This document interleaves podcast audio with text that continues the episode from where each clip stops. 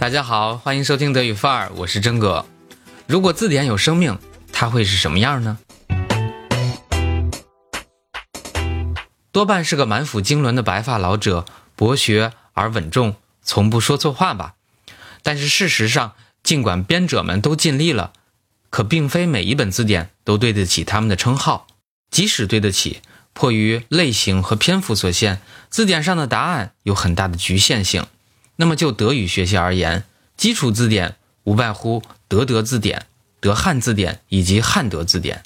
那么鉴别字典都有哪些标准呢？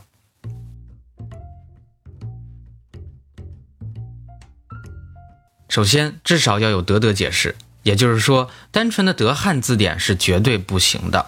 那么每一个德语词条必须配有德语的解释。这里推荐朗仕德汉双解词典。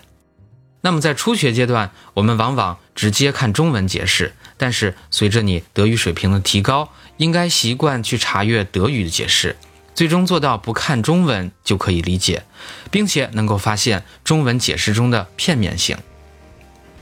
其次，解释越多越好，解释越多意味着用法越全面，越方便读者做出判断。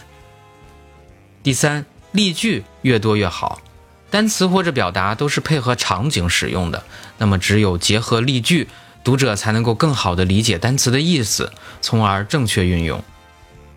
什么什么，这些道理你都懂啊？好吧，我们来看一篇德福的作文。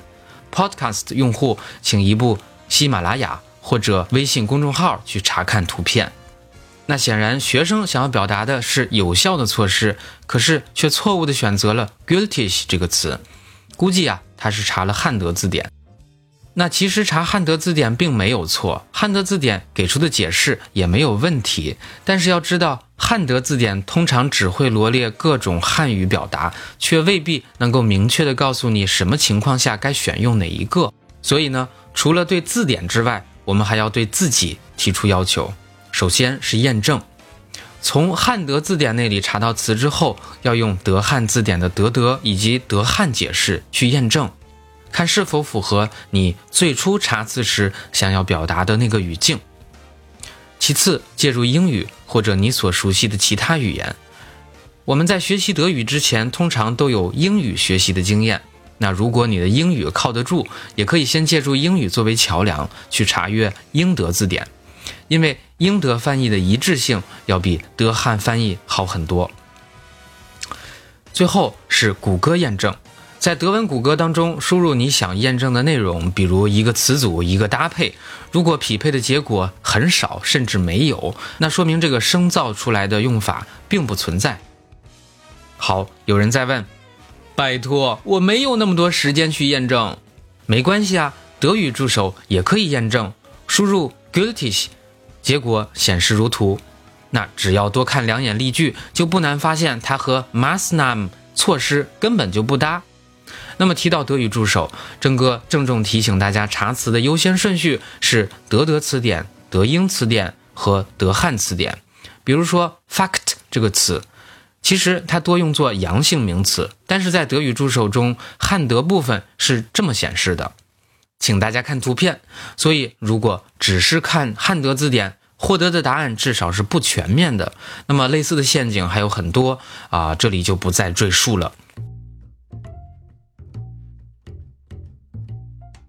那还有人在问，有德语助手不就够了吗？还需要买纸质字典吗？好重啊！那这里提醒大家，查词的目的是什么？除了消除疑惑之外，附带的效果就是我们自己记住单词。那在我大学时代，并没有德语助手，也没有用过德语王之类的电子字典。那么查字典是我的爱好，查的多了，我几乎记得常见词所在页面上的大体的位置。但是到了二零一二年，也就是我接触德语的第十三年，我开始大量的笔译。查纸质字典通常会翻好几页纸，平均下来要大概四秒钟才能够找到正确的位置，所以说累计浪费的时间是非常多的。因此呢，我很快就放弃了纸质字典。但是回想起来，在打基础的阶段使用纸质字典，一来是可以用笔写写画画，二来呢是帮助大脑记清楚单词所在的位置，加深记忆。你呢？在电子时代、网络时代成长起来的德语学习者，你们用电子字典的效果如何呢？同样是查词，看电子字典记得牢，还是纸质字典呢？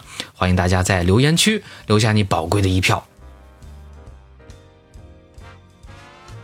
好了，以上就是本期德语范儿推送的全部内容。这年头连字典都不能相信了吗？诚然，ein Arbeiter, der seine Arbeit recht machen will。Muss erst seine Werkzeuge schleifen。工欲善其事，必先利其器。但是工自己也要走脑子，不是？好了，下期节目再见吧，Bis bald。